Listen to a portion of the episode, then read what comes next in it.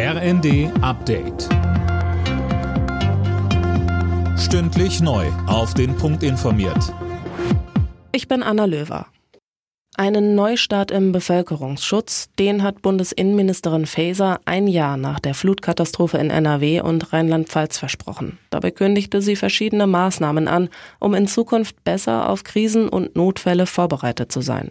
Dazu gehören ein jährlicher Bevölkerungsschutztag, ein besseres Warnsystem und mobile Zeltstädte, die jeweils 5000 Menschen Unterkunft bieten könnten. Weiter sagte Faeser. Dafür werden wir vor allem besser koordinieren, besser kommunizieren und besser kooperieren auf allen Ebenen zwischen Bund, Land, Kommune und den Hilfsorganisationen.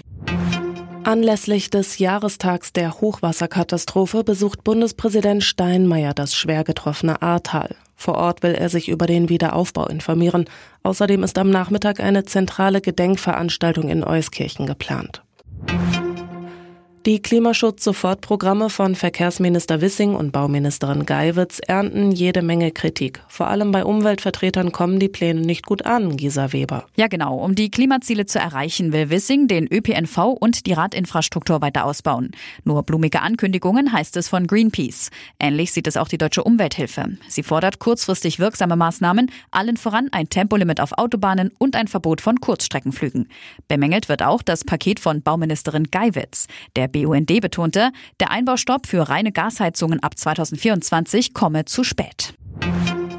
In Griechenland ist ein Hubschrauber bei Löscharbeiten verunglückt und ins Meer gestürzt. Der Pilot konnte gerettet werden. Zwei Besatzungsmitglieder schwebten noch in Lebensgefahr, hieß es.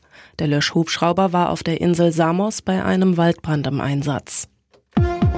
Alle Nachrichten auf rnd.de